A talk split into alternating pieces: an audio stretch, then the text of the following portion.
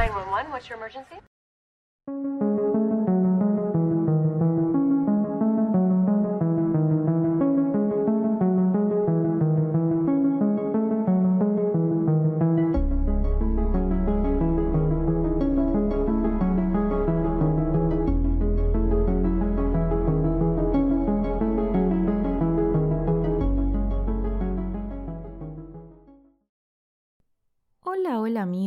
Espero que estén todos súper bien. Yo soy Mika y les doy la bienvenida a este nuevo episodio de Un Rato de Misterio. En el día de hoy les traigo el caso de Candy Montgomery, una historia que inspiró Love and Death, la última producción de HBO Max. Antes de empezar, los invito a seguir el podcast desde la plataforma en que me estén escuchando, ya que eso ayuda un montón a que estos episodios sigan circulando y esta comunidad crezca cada día más. Ahora sí, una vez más, y como siempre, los invito si quieren a buscar un té, un café, lo que les guste tomar, y empezamos con el caso.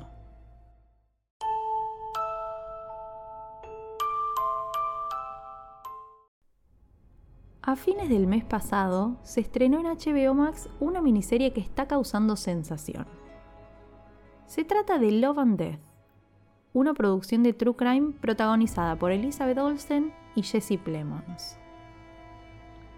Lo que más llamó la atención de esta producción, además de las grandes actuaciones del elenco, es que está inspirada en un crimen real, en el caso de Candy Montgomery.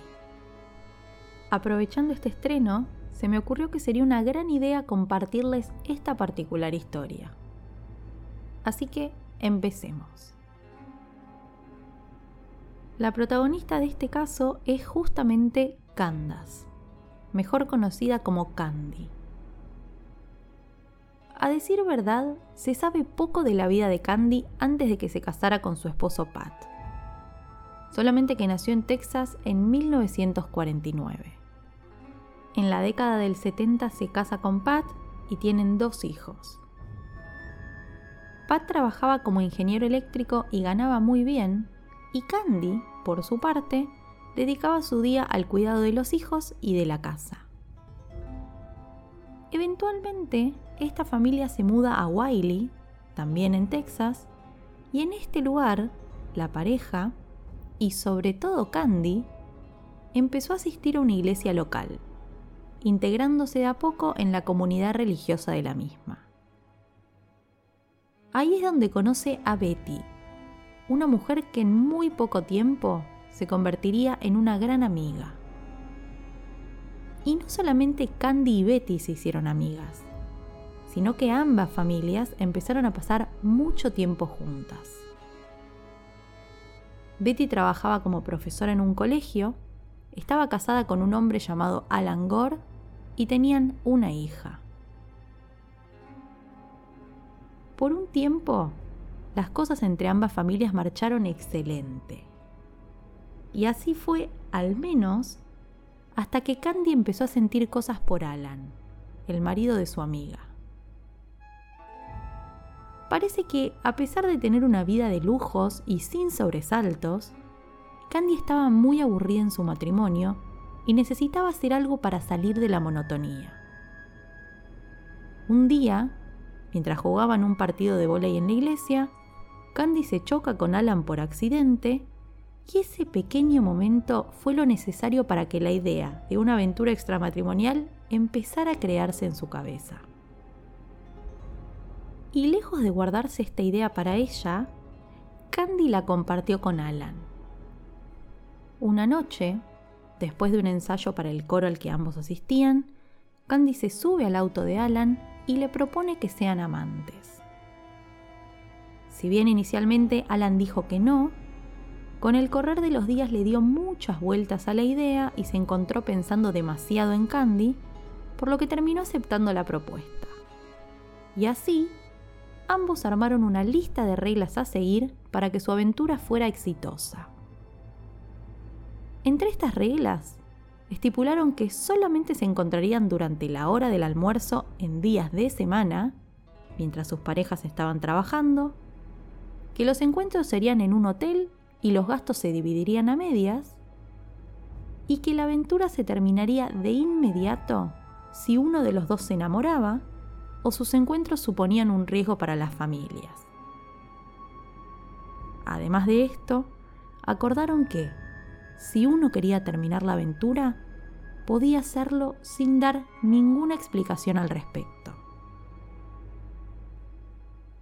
Una vez que estuvieron en la misma página sobre las condiciones de su afer, Alan y Candy le pusieron fecha a su primer encuentro y luego de ese a todos los que siguieron.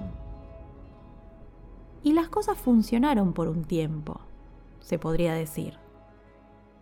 Los dos disfrutaban de sus encuentros secretos y después cada uno seguía con su vida.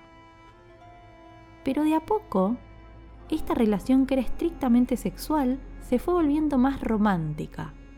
Y luego del nacimiento de la segunda hija de los Gore, Alan empezó a dedicarle más atención a su esposa y su familia, lo que puso muy celosa a Candy y eventualmente puso fin a la aventura entre ambos. Pero el hecho de que la afer hubiera terminado no significaba demasiado, porque para ese entonces Betty, la esposa de Alan, ya los había descubierto y estaba a punto de confrontar a su supuesta amiga sobre el tema. Entonces, el 13 de junio de 1980, mientras su marido estaba en un viaje de negocios, Betty aprovecha una visita de Candy a su casa y la hace pasar con la excusa de pedirle un favor. Cuando la mujer ya estuvo adentro de la casa de los Gore, charlaron un rato sobre temas triviales y eventualmente Betty le recriminó a Candy lo que había hecho con su esposo. A Candy no le quedó otra opción que admitir lo que había sucedido, y eso, según contó ella misma más adelante, enojó tanto a Betty que la mujer corrió al lavadero de la casa, agarró un hacha y volvió a toda velocidad hacia ella, con intenciones muy claras de hacerle daño. Nuevamente, esto que les estoy contando fue narrado por Candy, por lo que puede no ser totalmente verdadero. Volvamos. Betty se acerca con el hacha, empieza a forcejear con Candy, esta última termina dominando a su amiga le saca el hacha y le empieza a pegar con ella. 41 hachazos le dio Candy a su amiga esa tarde de junio. Y según la autopsia, hasta el anteúltimo golpe, el corazón de Betty todavía latía. Una vez que reparó en lo que había hecho, Candy usó la ducha de su amiga para bañarse y borrar todos los rastros de sangre en su cuerpo se marchó a su casa y siguió con su vida como si nada hubiera pasado. Mientras pasaba esto, Alan intentaba comunicarse con su esposa y empezaba a preocuparse por la no respuesta de la misma. Tanto que llamó a algunos vecinos y les pidió que se acercaran a la casa a chequear que estuviera todo bien. Y ellos fueron justamente los que se encontraron con esta horrible escena. Cuando Alan recibió la noticia, se comunicó de inmediato con Candy para preguntarle si sabía algo o si la había visto a Betty ese día. Y ella, naturalmente, le mintió. Pero a pesar de haberse creído a salvo luego del crimen, Candy había cometido un error importantísimo. Dejó sus huellas en la escena. Y esto sumado a la información que Alan le dio a la policía sobre su aventura, la puso a la mujer como primera sospechosa del caso. El móvil del crimen, según los investigadores, habría sido venganza. Vengarse de la esposa de Alan por haber sido la responsable, entre comillas, de su ruptura con su amante. Candy Montgomery fue llevada a juicio y para su defensa contrató a un muy buen abogado de ese entonces, a un psiquiatra y un hipnotizador.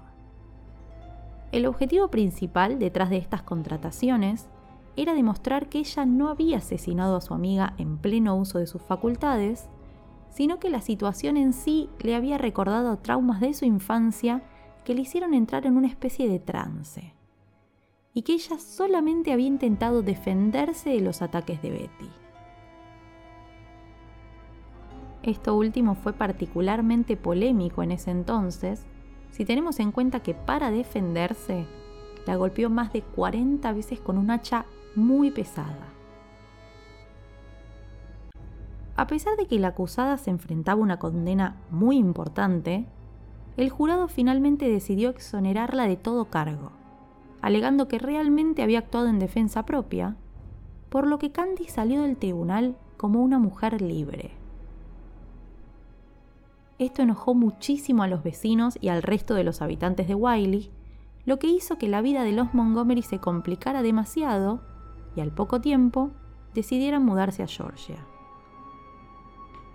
El matrimonio de Candy y Pat no se mantuvo por mucho tiempo porque después de mudarse se separaron. Poco se sabe de Candy a partir de ese momento. Lo único que se conoce de su vida actual es que continúa viviendo en Georgia, pero ahora usa nuevamente su apellido de soltera y se hace llamar Candace Wheeler.